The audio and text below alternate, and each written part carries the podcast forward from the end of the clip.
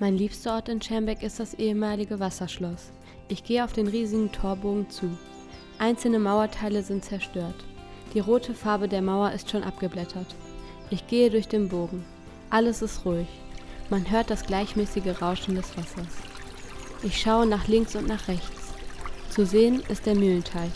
Er glänzt durch die starke Sonneneinstrahlung in Rot, Blau, Lila, Gelb, Grün nur ich und ein Hochzeitspaar sind dort.